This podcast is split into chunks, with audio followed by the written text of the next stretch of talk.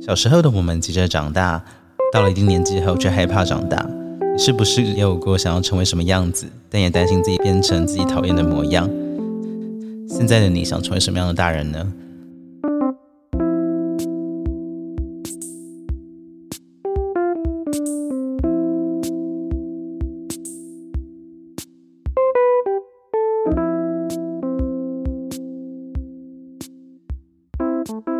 所以，我们今天来宾是燕婷，可以请你简单的介绍一下你自己吗？Hello，大家好，我叫燕婷，那我是一位在非盈利媒体服务的摄影记者。那我擅长的就是用图片来说故事。那关于这一集呢，我想分享的是我从小到大，呃，一直有一个梦想，就是我想要成为一个温暖而强大的人。你可以描述一下那个温暖而强大的人是什么样貌，或者是可以告多告诉我们一些吗？我觉得。关于这个温暖而强大，他其实没有一个非常强烈的一个 role model。我觉得他其实就很像是一个邻家男孩、邻家爸爸的那种感觉。就是你看到他的时候，你会觉得说，我好像有事情放在心里很难受，但是我可以跟这样的人分享的人。那你小时候为什么会想要当一个邻家男孩、邻家爸爸的人？我不知道，就是在台湾，比如说读小学、中学、高中，就是。通常你没办法选择你的导师嘛，你没办法选择你的同学。那其中有几个年级的时候，我会觉得说，我好像没办法跟这个老师相处的很好，没办法跟这些同学相处的很好。可是你看到别班的某些老师或是某些同学，就觉得说，哇，为什么会有这样子的组合？那我觉得那样子的成长环境，让我觉得说，好希望有一个可以倾诉的对象，有一个可以信任的人，就是。无论他的年纪呃多大，然后无论他是男是女，我觉得都不重要。但重点是那个信任感。了解，所以你想要成为一个那样子的人。对对。好，那我们第一题有点类似，但时间点不太一样。刚毕业时的你，刚从学校毕业时的你，想成为什么样的大人？大学毕业，我想成为一个什么样的大？某种程度有点类似，但是我觉得呃温暖好像比较少一点，就希望有一。是是一个有担当的人吧，希望是一个给予别人帮助，可以比得到别人帮助还多一点的人。OK，对，那是什么让你在大学毕业的时候会想要成为一个这样有担当的人？因为大学过得很挫折。没有因为大学那时候，呃，我在日本留学，呃，留学前我其实是没有想过说，其实。呃，人生是有这么一个机会，可以在国外度过四年这样子，然后用一个自己不熟悉的语言去学习、去成长。对，那后来做了这个决定，去了日本之后，就觉得说，哇，好多文化的冲击以及语言的隔阂，造成我生活上的不方便。那这些不方便，我觉得某种程度会让我想要，比如说，希望当自己以后面对到这样子的。年轻人比我资历更少的人，他也遇到一样挫折的时候，他可以因为跟我多聊聊而觉得更有信心，不会这么挫折。那那个时候的你会怎么看待现在的你？那个时候可能会第一个觉得说：“哎，怎么怎么怎么胖了这么多？” 我觉得那时候的我很迷惘，不太知道说自己人生的路要往哪一个方向走。所以，也许那个时候的我会很惊讶，说：“哎，为什么？呃，过了这个毕业到现在大概六七年，好像开始比较确定自己要往哪一条路走。那这个明确不只是用三句法说啊，我自己知道我不喜欢走哪一条路，而是说我很明确知道说哪一个方向是对的这样子。那现在的你会想要对以前的你说什么？我觉得好，如果今天是一个用第一人称的方法，就是我觉得你呀，就是。不要想太多，要把这一些思考的地方放在一些比较不设限的事情上面，就是你可以尽情的发挥想象力，去尝试各种可能的计划，然后去认识更多的人，无论是在台湾，无论是在日本，无论是在这两个地方认识的其他国家的人，我觉得。应该把自己打开更多，不要这么因为啊这个语言讲不好，不要因为自己觉得好像问了笨问题，然后就不去做一些尝试这样子。对，然后不要这么对还没有发生的细节这么钻牛角尖吧，把梦想想得大一点。那无论你今天是不是只有达到百分之五十六十，那但是因为你前面做的梦已经很大了，那相对的结果也会比不敢做梦的你得到的更多。你觉得那个时候你听到的时候反应会是什么？我觉得那时候我听，好像看看看未来的我呈现的形象是什么样子吧。我说，看你怎么那么懂我？你可以在早三年高中就告诉我吗？这样子。现在的情境是你在跟过去的自己讲话，然后他刚刚有了这样的反应了，那你现在你会想要再对他说什么吗？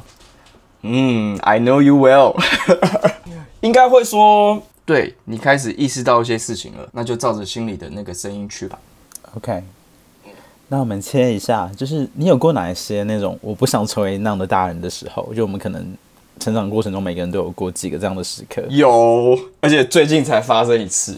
请说。哦，这是真的是一个很很崩溃的经验。然后因为我的工作性质，所以必须要去拍摄一些第一线的画面。那那时候有趣的就是说我我看到一群医护人员他们在收拾他们筛检的用具。那因为我回去等于说是交作业给编辑台的时候，我需要把每一张图片都注明一些 caption。但是我在询问的过程之中，就是我面对的人，他们都是用一种呃很逃避的心态，就是说不太清楚呃该怎么样解释这个东西。我觉得我可以理解他们在这么炎热的天气之下，然后一天塞就是几百几千人，一定是很累的。那也许没有这么多的心力想要去回答，只是说我觉得我我问的方式相对的蛮客气，然后我觉得我也不是问一些很敏感的问题。那正当我已经 心灰意冷的时候，就出现了一个呃，应该是现场的医师吧，他就直接就是把我支开，然后就是说你可以不要在这里打扰我们的工作嘛。然后我就想说，哇，我我是抱持着一个第一个是想要了解的心情，第二个是我想要传递正确的这个新闻讯息，但是却受到了某种傲慢、专业的傲慢的对待，那我就觉得很受伤。那我觉得从小到大也有一些经验，就是说我很诚心诚意的向一些前辈、呃学长。老师、大学的教授去问一些问题，可是我时常会得到一些，就是你怎么不知道这个东西？你怎么不知道这个答案的的那个那个脸那个回答？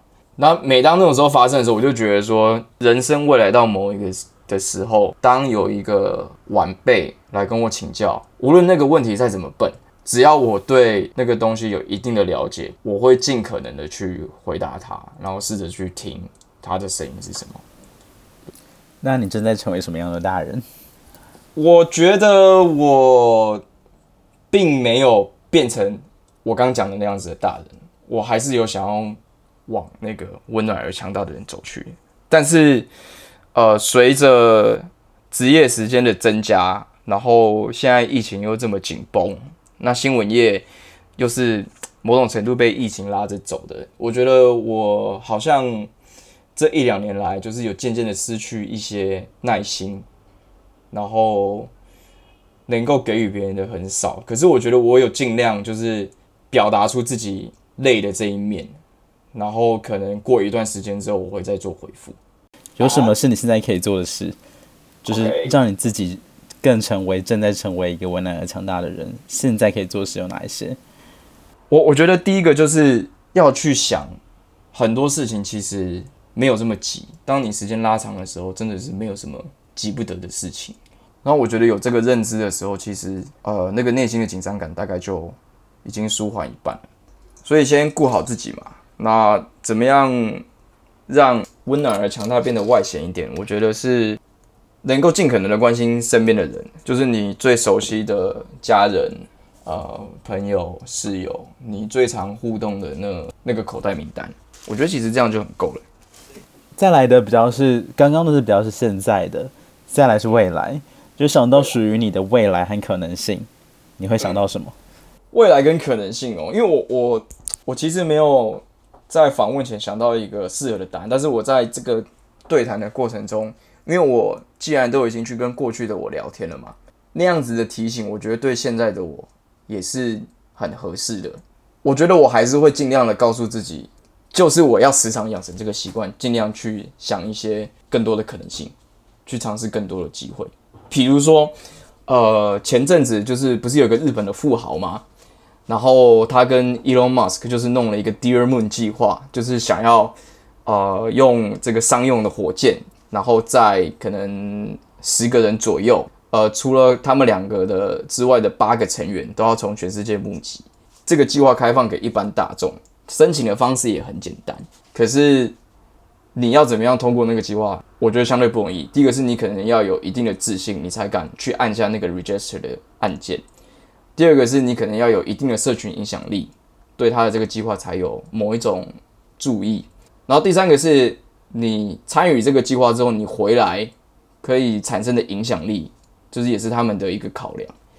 那我那时候在申请的过程中填那一些表格，除了基本资料啊、起心动念，然后以及的你的社群的一些按赞啊、分享数啊，以及这个追踪者的人数的时候，我就觉得说，哇，我已经好久没有做这样的事情了。这这个事情上一次发生好像是，呃，差不多刚退伍的那时候，当一切都没有定论，当我没有一个很明确的。职业安排的时候，我会去做的事情，好像当你的工作越来越稳定，当你的专业发展的越健全的时候，你就失去了那一种把梦做大的可能性。比如说小时候你对太空有一些憧憬，你对火山、外星人、一些非地球的文化有一些想象。